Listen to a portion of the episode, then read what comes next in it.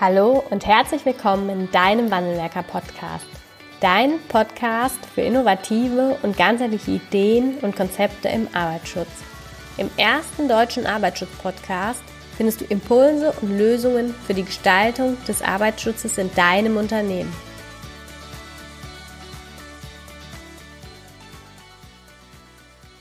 Willkommen zu einer neuen Podcast-Folge im Wandelwerker Podcast. Wir haben heute eine Premiere und zwar keinen neuen Gast, sondern das erste Mal einen Gast zum zweiten Mal in unserem Podcast. Hallo Birgit Stöffler. Hallo Anna, ich freue mich. Die meisten Hörerinnen und Hörer kennen dich schon aus einer der ersten Folgen, in denen, in dem, in der du aus äh, dem AGS berichtet hast und einen Einblick gegeben hast in die Gremientätigkeit, ähm, ja, für das Thema THGS, also Gefahrstoffe, technische Regeln für Gefahrstoffe und wir hatten es damals am Ende der letzten Folge schon angekündigt, dass du fortan häufiger in, in regelmäßigen Zyklen, immer wenn es dort was Neues aus dem AGS gibt, wenn es da etwas Neues aus dem AGS gibt, dass du auch in diesem Podcast dazu berichten wirst. Und deshalb freue ich mich, dass du heute wieder dabei bist und die neuen Informationen und äh, heißen News aus dem AGS mitgebracht hast. Sehr gerne. Steigen wir am besten direkt ein. Der AGS hat getagt am 5. Mai, ne, wenn ich recht informiert bin, zuletzt. Und ähm, du hast uns die neuen Themen mitgebracht. Da ich kein Fachmann bin und auch gar nicht so tief in dem Thema stecke, würde ich dann äh, bis auf, sag mal, die wesentlichen Überschriften und Inhalte dann an dich übergeben. Und zwar Erstes Thema im AGS war das Thema THGS 900, neue bzw. abgesenkte AGWs. Was kannst du uns dazu Neues berichten? Also es kommt ja immer regelmäßig eine, dann sozusagen eine neue Liste von verabschiedeten AGWs. Teilweise sind es eben neue, teilweise sind es äh, geänderte AGWs, weil auch zum Beispiel neue Studienergebnisse vorliegen. Und ich denke, das Wesentliche für die Praktiker dürfte sein, dass es neue Arbeitsplatzgrenzwerte für die Kresole gibt und dass die Arbeitsplatzgrenzwerte der Xylole halbiert wurden. Das sind, denke ich, so die ähm, Substanzen, die in der, in der Praxis da äh, relevant sein dürften. Ähm, die Halbierung der Xylole kommt jetzt nicht daher, wie man erstmal denken äh, würde, dass es neue Tierversuchsergebnisse gibt, sondern das ist vor ein paar Jahren durch, durch die DFG-MAC-Kommission gekommen, dass man gesagt hat, man muss ja berücksichtigen, dass der Mensch am Arbeitsplatz eventuell schwer schafft und sozusagen dann mehr kontaminierte Luft einatmet und damit eine, eine höhere Schadstoffdosis abbekommt. Von daher haut man bei bestimmten Stoffen, brauchen wir jetzt im Detail gar nicht weiter toxikologisch drauf einzugehen. Warum, wieso?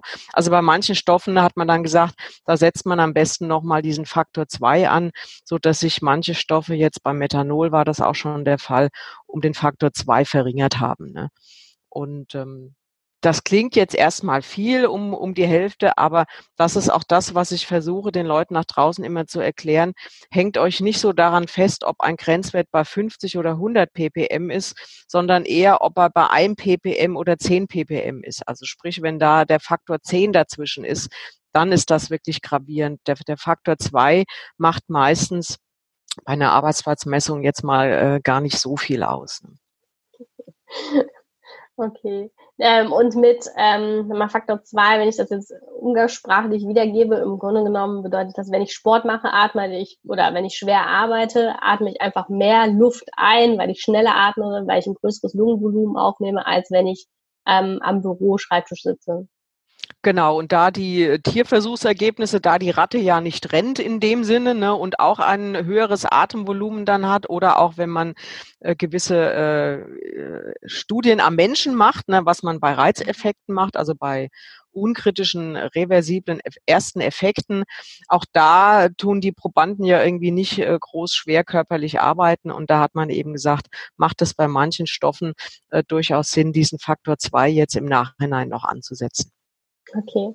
Die neuen bzw. abgesenkten Grenzwerte sind auch schon veröffentlicht und können durch alle eingesehen werden. Ist das richtig?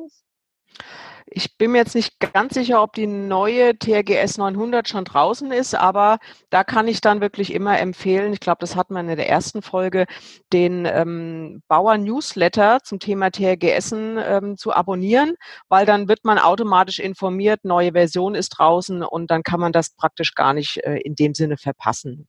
Okay, perfekt. Dann gibt es einen zweiten neuen Punkt oder in einem zweiten Punkt gibt es Veränderungen und zwar zum Thema Gefährdungszahl. Vielleicht kannst du noch mal kurz darauf eingehen, was ist die Gefährdungszahl, was macht die und was kann, ähm, was sagt die auch aus und was, was, wofür wird die verwendet? Genau, also zur Erklärung, es kommt ja dann immer die Frage auf, ja, wenn ich jetzt so einen neuen Arbeitsplatzgrenzwert habe oder der wurde halbiert, wie, wie kritisch ist es denn?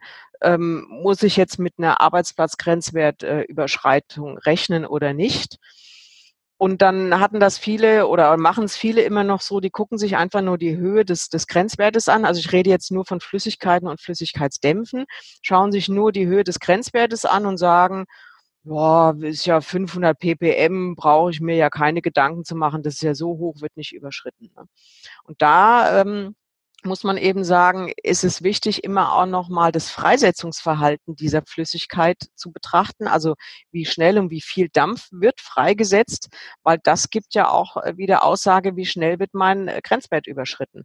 Und als Kenngröße nimmt man dafür eben den Dampfdruck und dann kann man mit einer sehr einfachen Formel aus dem ähm, Verhältnis von Dampfdruck zu Grenzwert eben berechnen, diese sogenannte Gefährdungszahl und kann anhand dieser Höhe der Gefährdungszahl so ein bisschen ablesen, liegt das nur im Hunderterbereich oder liegt das im Millionenbereich? Und wenn ich eben so in diesem Hunderterbereich liege, wie jetzt wo auch oder oder um die 1000, sage ich mal, was wo Methanol zum Beispiel liegt und, und die ganzen üblichen Lösemittel, dann kann man eben sagen, dann komme ich höchstwahrscheinlich mit einer ganz normalen Quellenabsaugung schon mal ganz gut weit. Habe ich eine Gefährdungszahl, die im, im Millionenbereich liegt, also sowas wie Brom zum Beispiel, keine schöne Sache mit viel Dampfentwicklung, niedrigen Grenzwert, dann sollte ich auf jeden Fall gucken, dass ich da im Laborabzug mhm. arbeite, mhm. in einer Glovebox, in der Produktion in sogenannten Freiarbeitsplätzen. Also da muss ich einfach, wie soll man sagen, eine Schippe drauflegen, was das sogenannte geschlossene System oder im Englisch sagt man auch Containment angeht, dass ich das möglichst geschlossen handhabe. Ne? Und so kann man sich so ein bisschen dran orientieren, auch was vielleicht eine Priorisierung angeht, dass man sagt, oh, ich gucke mir zuerst mal die Stoffe an mit einer ganz hohen Gefährdungszahl und weiterhin guck, hinten gucke ich mir dann die an, die eben eine sehr viel geringere Gefährdungszahl haben. Okay, danke. Und da gibt es jetzt auch nochmal Veränderungen. Ähm, kannst du da nochmal einmal darauf eingehen, für welche Stoffe es da dann auch im Hinblick auf die Gefährdungszahl eine Änderung gibt? Also ähm, Gefährdungszahl an sich hat jetzt gar nichts so direkt mit dem, mit dem AGS äh, was zu tun. Aber ähm, es ist natürlich immer so, sobald ich einen neuen Arbeitsplatzgrenzwert habe oder auch einen Grenzwert aus der TRGS 910 mit den Akzeptanzen Toleranzkonzentrationen, sollte ich natürlich immer schauen, passen meine Schutzmaßnahmen aus meiner Gefährdungsbeurteilung noch? Oder muss ich da äh, noch was drauflegen, das kann man jetzt sagen, indem man sich zum Beispiel einfach das Ergebnis seiner Arbeitsplatzmessung nimmt, wenn man eine Arbeitsplatzmessung durchgeführt hat und schaut, wie war denn da der Schichtmittelwert? Würde ich da immer noch den neuen Arbeitsplatzgrenzwert auch einhalten oder komme ich hier in Probleme rein? Ne? Und wenn ich dann eben sehe, nee, ich bin ja immer noch weit genug weg, ne, dann kann ich sagen, okay, ich habe meine Gefährdungsbeurteilung betrachtet, das kann ich alles so lassen. Ich bin immer noch, wie soll man sagen, im grünen Bereich. Oder man sieht, nee, ich war eigentlich schon sehr knapp dran und wenn das jetzt halbiert wird, beispielsweise bei Xylol, dann habe ich eine Grenzwertüberschreitung, dass man sich dann eben überlegt, okay, kann ich hier noch was an den technischen Schutzmaßnahmen zum Beispiel verbessern? Und dann wiederhole ich meine Arbeitsplatzmessung, um zu gucken, hat das jetzt auch den gewünschten Erfolg gebracht. Okay. So ja, würde ich okay. in der Praxis dann vorgehen. Ne? Ja, perfekt. Ein dritter Punkt, ähm, wo es Neuerungen gibt, ist äh, die THGS 600 Substitution. Äh, du hast, oder ich hatte jetzt die Möglichkeit, schon mal einen Vorab-Einblick in den Sicherheitsingenieurartikel auch ähm, zu erhalten. Und dort hast du eine großartige Zusammenfassung über zehn Punkte FAQ THGS 600 geschrieben. Quasi, vielleicht können wir da einmal drauf eingehen. Was sind so die wesentlichen Neuerungen?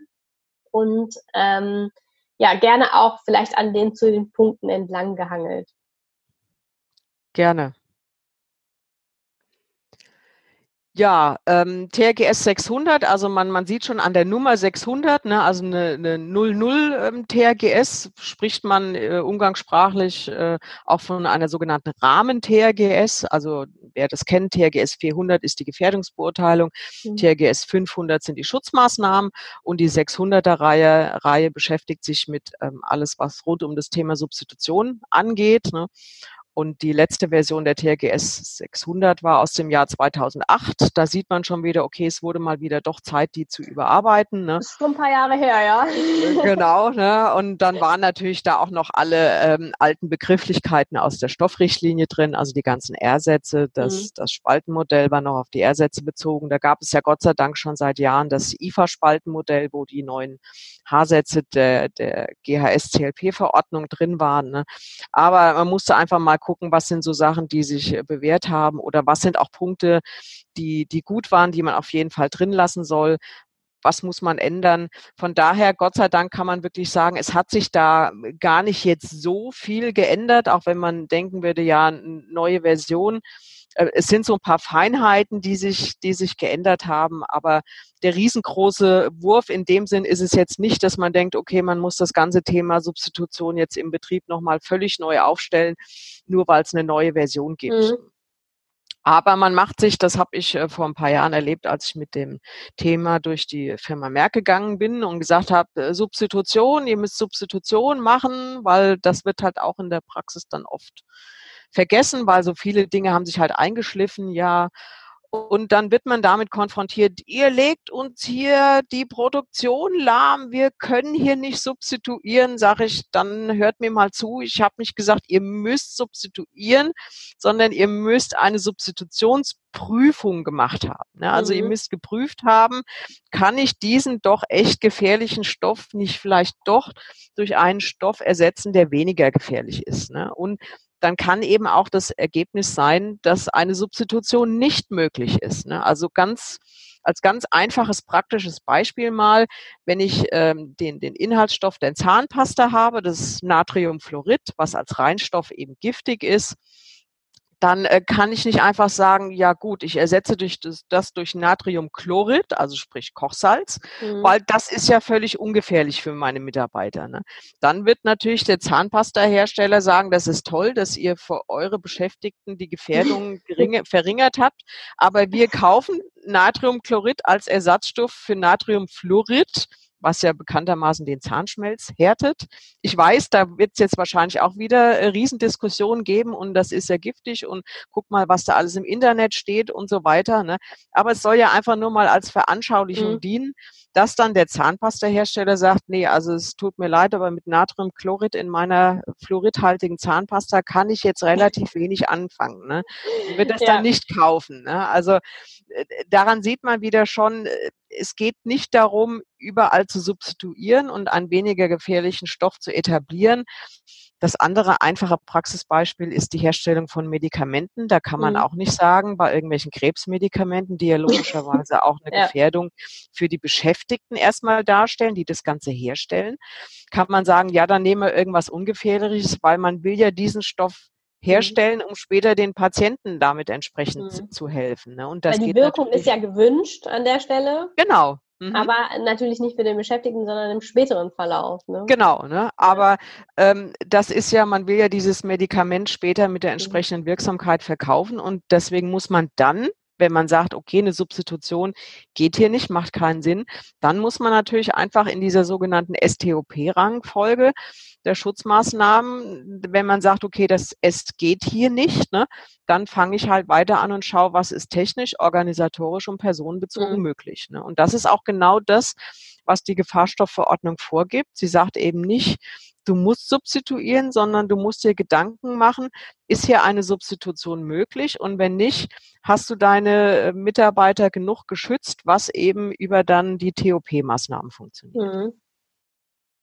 Und die Fälle, die du jetzt beschrieben hast, waren ja dann schon Fälle, in denen zum Beispiel eine Substitutionsprüfung gegeben hätte, eine Substitution ist nicht möglich. Ja, genau. Für welche? Wenn man das.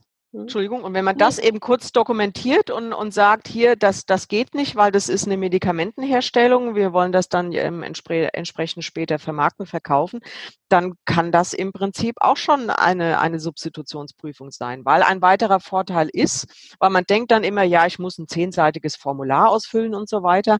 Und das ist nicht der Fall, sondern die Form einer Substitutionsprüfung, also wie ich das Ganze jetzt dokumentiere, wie ausführlich oder wie nicht ausführlich, mhm. das ist in, auch selbst in der TRGS definitiv nicht festgelegt. Früher dachte ich halt Sicherheitsingenieurin dann halt immer, oh, ist aber schlecht, weil es weiß ich ja gar nicht, wie ich es machen soll, ne? Und woher weiß ich denn jetzt, wann ich es rechtssicher habe oder nicht? Aber das ist in der Praxis auch manchmal durchaus ein Vorteil, wenn manche Sachen eben nicht so mit einem zehnseitigen Formular äh, festgelegt sind, wie man was zu dokumentieren hat, weil dann kann im Prinzip auch ein einfacher Dreizeiler durchaus ausreichen, wo man sagt, Substitution geht nicht. Und hier haben wir unsere Laborordnung und da wird beschrieben, wie unsere TOP-Maßnahmen, intrinsisches Schutzkonzept im, im Labor, wir haben unsere Laborabzüge, wir haben unterwiesenes Personal und auch so kann man dann relativ schlank in der Praxis eine Substitutionsprüfung rechtssicher durchführen und auch dokumentieren. Mhm. Das war jetzt der Fall, wenn Substitution nicht möglich ist, ähm, aber die Prüfung stattgefunden hat. Wie sieht es dann im Fall einer, äh, im Fall aus, wenn sich die Substitution lohnt? Wie geht man dann vor? Also das ist immer ja so, dass es am Anfang heißt, oh nee, ich stelle doch hier nicht alles irgendwie um, das, das macht mir ja nur Aufwand, das, das kostet ja viel mehr. Ne? Ähm, dass man da auch immer überlegen sollte, wenn ich es schaffe, einen zum Beispiel krebserzeugenden Stoff entsprechend äh, zu ersetzen, dann kann das von den Schutzmaßnahmen her sich durchaus rechnen, weil ich dann vielleicht eben nicht ein, ein teures Containment für den Stoff brauche, wenn der eben nicht mehr krebserzeugend ist. Ne?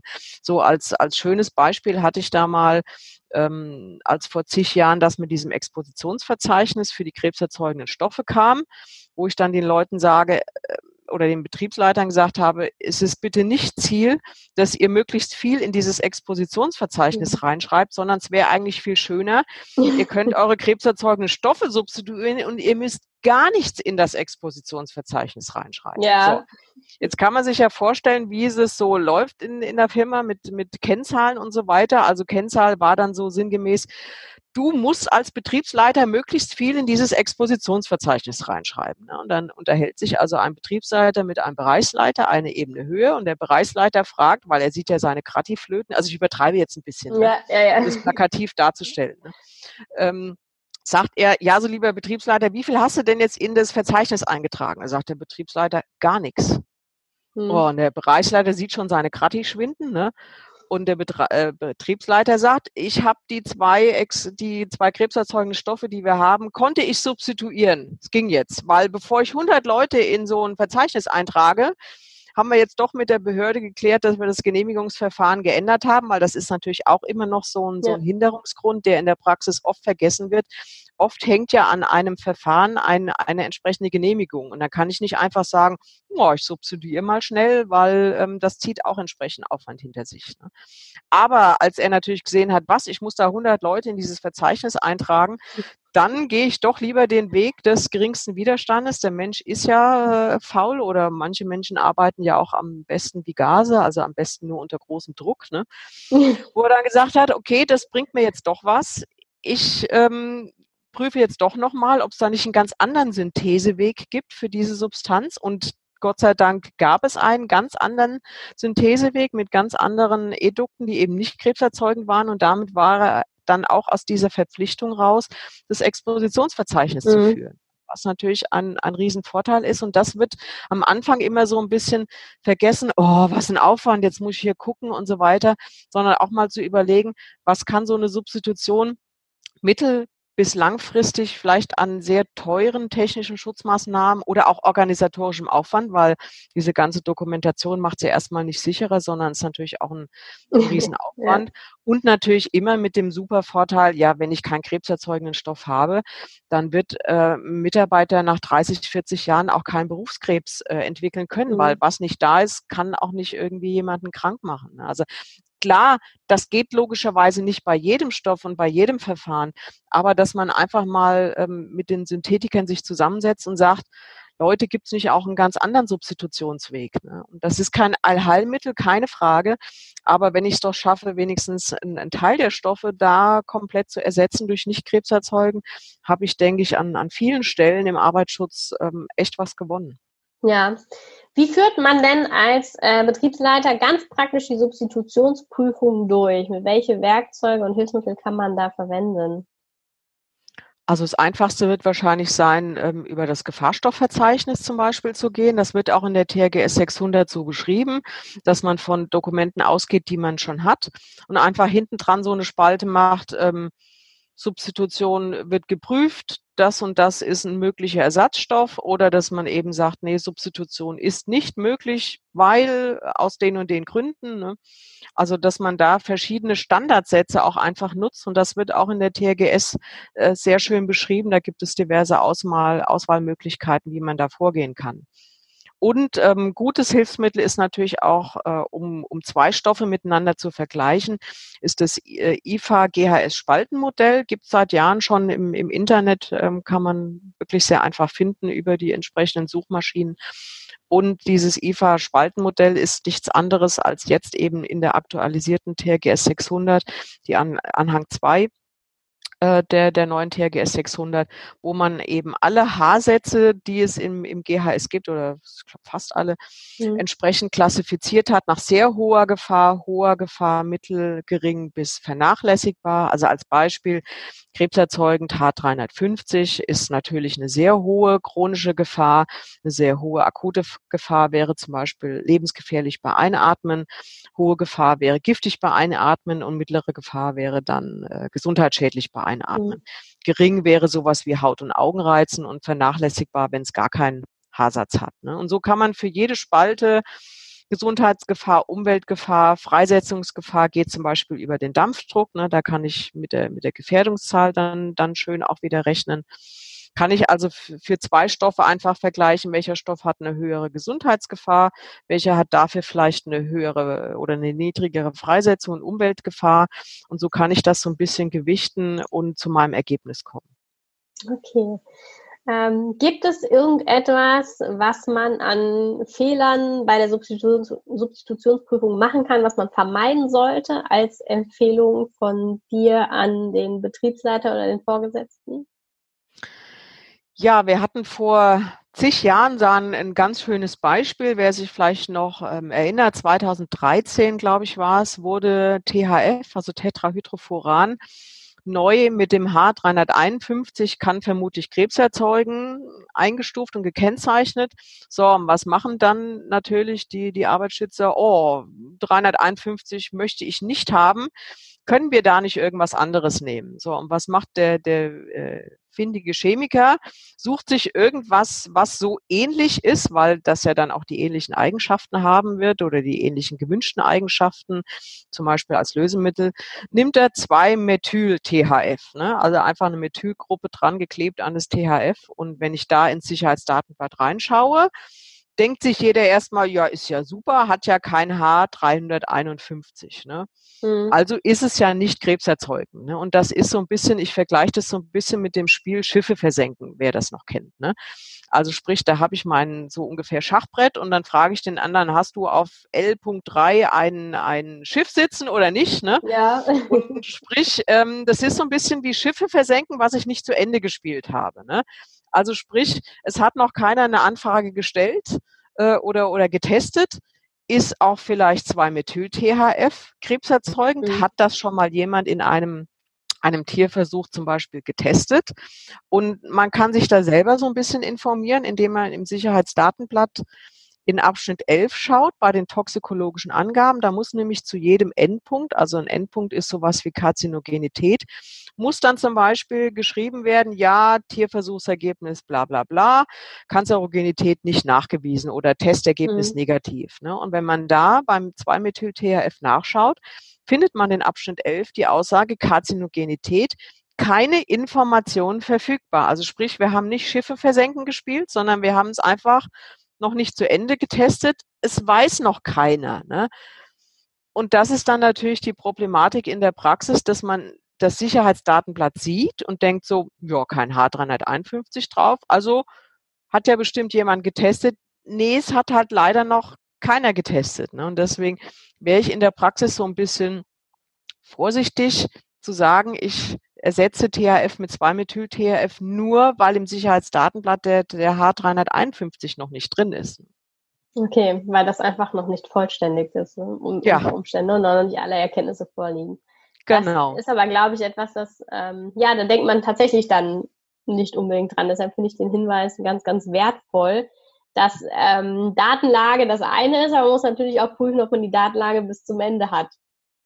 Ja, und dann kommt beim THF natürlich auch noch dazu, ähm, das wird dann oft vergessen oder, oder man denkt, wenn etwas mit H351 gekennzeichnet ist, dann kann es ja keinen gesundheitsbasierten Arbeitsplatzgrenzwert haben. Das war früher so, ähm, die, die Denke, dass man gesagt hat, das erste Molekül macht ja schon Krebs. Ne? Und mhm. inzwischen ist man in der Datenlage einfach weiter, dass man weiß, dass es eben auch krebserzeugende Stoffe mit einer sogenannten Wirkschwelle gibt, weil wer in, ähm, im Sicherheitsdatenblatt in Abschnitt 8 guckt, wird sehen, dass THF schon seit gefühlten mehreren Zehnerjahren einen Arbeitsplatzgrenzwert hat. Und damit habe ich ja eine gute Möglichkeit, weil dieser Arbeitsplatzgrenzwert schützt die Beschäftigten ja auch vor der krebserzeugenden Wirkung. Ne? Der muss mhm. ja gegen alle Wirkungen schützen, sonst wäre er ja nicht gesundheitsbasiert. Ne? Und wenn ich jetzt einfach sage, ja, dann bleibe ich doch lieber bei diesem Stoff THF, habe hier meinen Arbeitsplatzgrenzwert aus der TRG S900, den messe ich in der chemischen Produktion zum Beispiel und gucke eben, wenn ich den einhalte, dann sind meine, meine Mitarbeiter, meine Beschäftigten auch vor der krebserzeugenden Wirkung ähm, geschützt. Ne? Und da habe ich dann umgekehrt damals, als dann ähm, viele eben das 2-Methyl-THF eingesetzt werden, habe ich unsere Toxikologen gefragt, leitet mir doch mal bitte einen Arbeitsplatzgrenzwert für 2-Methyl-THF ab. Wo liegt denn der? Ne? Und dann mhm. kam eben raus, der liegt äh, fast zwei Größenordnungen geringer. Und dann habe ich damals im Prinzip den Betrieben gesagt, ja, also wenn ihr 2-Methyl-THF einsetzt, dann macht bitte auch eine Arbeitsplatzmessung. Und dann ist man eben gelandet von, ich glaube, 150 Milligramm pro Kubikmeter ist der AGB von, von THF und der von 2-Methyl-THF es glaube ich drei Milligramm, wenn ich es richtig in Erinnerung habe. Findet man übrigens in Abschnitt 16 der Merksicherheitsdatenblätter. Also wir kommunizieren sowas auch nach außen. Und wenn man dann den Betrieben sagt, ja, willst du lieber die 150 Milligramm von THF einhalten oder willst du lieber die drei Milligramm von 2-Methyl-THF einhalten? Glaube ich, ist jedem klar, du hast selbst auch schon eben gelacht, ne? Ja. was dürfte wohl leichter einzuhalten sein? Natürlich mhm. die 150 Milligramm. Ne? Und mhm. jetzt denkt man so, um Gottes Willen, ja, wenn das so einen niedrigen Grenzwert hat, dann ist es ja viel gefährlicher und so weiter. Ne? Da muss man vielleicht noch ergänzen, wenn ich einen schlecht untersuchten Stoff habe, wie 2-Methyl-THF, dann müssen die Toxikologen bei der Ableitung auch sehr viel höher sichere Sicherheitsfaktoren ja. ansetzen bei der Ableitung. Das heißt, die hauen so viel Sicherheitsfaktoren drauf, dass der Grenzwert so gering wird, dass er natürlich entsprechend scharf und, und niedrig aussieht. Ne? Aber das ist der Unwissenheit geschuldet und eben nicht unbedingt einer, einer höheren Gefährlichkeit. Ne? Und das ist halt einfach der Vorteil. Da bleibe ich doch lieber bei THF, so nach dem Motto, da weiß ich, was ich habe. Da weiß ich, welche Handschuh, welches Handschuhmaterial mir äh, dagegen schützt. Ich habe einen relativ entspannten AGW, den ich äh, gut messen kann, wo es auch Messverfahren gibt. Ich muss ja beim, bei einer Messung auch immer schauen, gibt es entsprechend ein Messverfahren, was auch in diesem Bereich dann misst. Ne? Und das ist bei THF natürlich gut der Fall. Und dann kann ich damit natürlich auch gut meine Wirksamkeitskontrolle in der Gefährdungsbeurteilung machen. Okay. Die äh, THGS 600 ist ja jetzt als Vorabversion schon veröffentlicht, ne? Wenn ich das richtig genau. verstanden habe. Ja. Und ähm, man hat auch deine Ausführungen jetzt nochmal entnommen und ich glaube, das weiß auch jeder, der sich mit diesem Thema betrieblich auseinandersetzt, dass Substitution von Gefahrstoffen ein unglaublich wichtiges Thema ist. Und äh, du hast vor einigen Jahren dazu ein Buch in der ersten Auflage geschrieben, Substitution von Gefahrstoffen, und mir eben nochmal mitgegeben, dass im September dazu dann die zweite Auflage auch kommt. Gleicher Titel, ne? Substitution von Gefahrstoffen, zweite Auflage, angepasst auch an all die Neuerungen und vielleicht auch ergänzende Informationen, die da jetzt über die Jahre noch hinzugekommen ähm, sind. Veröffentlichung wird voraussichtlich im September sein. Genau und ist dann frei verfügbar. Bei welchen Verlag lässt sich das? Äh, Ecomit Verlag ist es. Ecomit Verlag. Perfekt. Genau. Ähm, super. Herzlichen Dank, Birgit. Haben wir irgendwas Wesentliches vergessen aus dem AGS? Also ich denke, ganz wichtig ist eben zu beachten, nicht unbedingt auf, auf ähnliche Substanzen bei der Substitution ähm, zu gehen. Da gibt es noch das schöne Beispiel, was jetzt vielleicht auch für viele, die sich im Thema REACH tummeln, ganz interessant sein dürfte. Das NMP, N-Methylpyrrolidon, ist äh, fruchtschädigend schon gefühlt immer oder schon länger gekennzeichnet. Und dann haben viele den, den, den Fehler gemacht, gerade jetzt auch wegen dieser REACH-Beschränkung zum mhm. Thema NMP, dass sie auf NEP, also N-Ethylpyrrolidon übergegangen sind. Aber das wurde 2014 auch ähm, als fruchtschädigend gekennzeichnet. Da hat man also nichts unbedingt äh, äh, gewonnen, was das Thema Substitution angeht. Ne? Also von daher so als, als Fazit kann ich zum Thema Substitution einfach nochmal sagen, nicht gleich auf jeden Zug aufspringen, äh, wenn, wenn, wenn man das Thema Substitution hört, ne? sondern ähm, da einfach sich, sich informiert äh, halten. Im, Im Sicherheitsingenieur gibt es auch drei Artikel zum Thema Substitution, die online verfügbar sind. Kann man sich auch nochmal entsprechend äh, informieren. Und von daher also keine Panik haben. Man muss jetzt nicht das Rad neu erfinden, nur weil eine neue TGS zum Thema Substitution draußen ist. Ne? So ist es nicht immer, Gott sei Dank. Okay, perfekt. Der Artikel im Sicherheitsingenieur erscheint in der Ausgabe von welchem Monat? Oh, gute Frage. Ich habe es dem Weigand Naumann ähm, schon geschickt. Äh, ich denke, der wird das jetzt ins Layout setzen. Wir haben jetzt Mitte Juli. Dann wird es mit der August-Ausgabe, glaube ich, nichts mehr. Vielleicht haben wir Glück und es ist schon in der September-Ausgabe mit drin. Aber ich würde mal schätzen, eigentlich dann spätestens Oktober sollte es drin sein. Okay, perfekt, liebe Birgit. Ganz, ganz herzlichen Dank für, den, für das Update aus dem AGS ähm, ich äh, wünsche dir jetzt noch einen schönen Samstag. Wir sehen uns meistens immer samstags hier.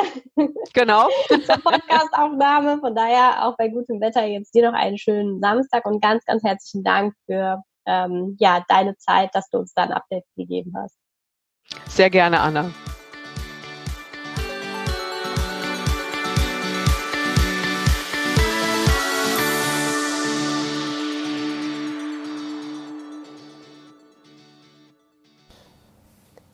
Ganz herzlichen Dank fürs Zuhören und dass du bis zum Ende dabei geblieben bist. Wenn dir der Podcast gefallen hat, freuen wir uns über eine Bewertung von dir. Wenn du keine Folge mehr verpassen willst, abonniere einfach unseren Wandelwerker-Kanal. Wir freuen uns, wenn du bald wieder reinhörst. Alles Liebe, Anna vom Wandelwerker-Team.